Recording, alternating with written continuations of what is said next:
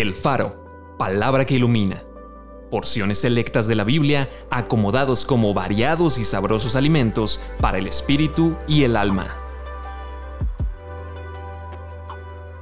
Septiembre 27.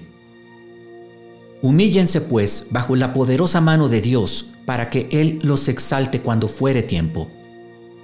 Abominación es al Señor todo altivo de corazón. Ciertamente no quedará impune. Señor, tú eres nuestro Padre, nosotros barro y tú el que nos formaste. Así que obra de tu mano somos todos nosotros. No te enojes sobremanera, Señor, ni tengas perpetua memoria de la iniquidad. He aquí, mira ahora, pueblo tuyo somos todos nosotros. Me azotaste y fui castigado como novillo indómito. Conviérteme y seré convertido porque tú eres el Señor mi Dios. Porque después que me aparté tuve arrepentimiento y después que reconocí mi falta, herí mi muslo. Me avergoncé y me confundí porque llevé la afrenta de mi juventud. Bueno le es al hombre llevar el yugo desde su juventud.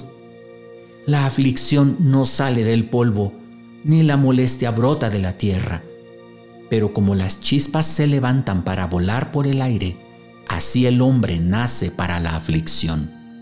Acompáñame a orar. Señor, a través de tu palabra entiendo que si hay algo que tú aborreces es el orgullo.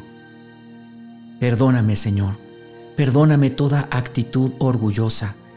Ya con el simple hecho de ignorar tu palabra, de menospreciarla, ya con el simple hecho de hacer mi propia voluntad y no la tuya.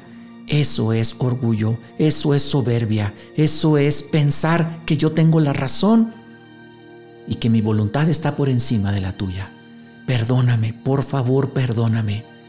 Quiero seguir el ejemplo de mi Señor Jesucristo, que se humilló hasta lo sumo, haciéndose obediente hasta la muerte y muerte de cruz.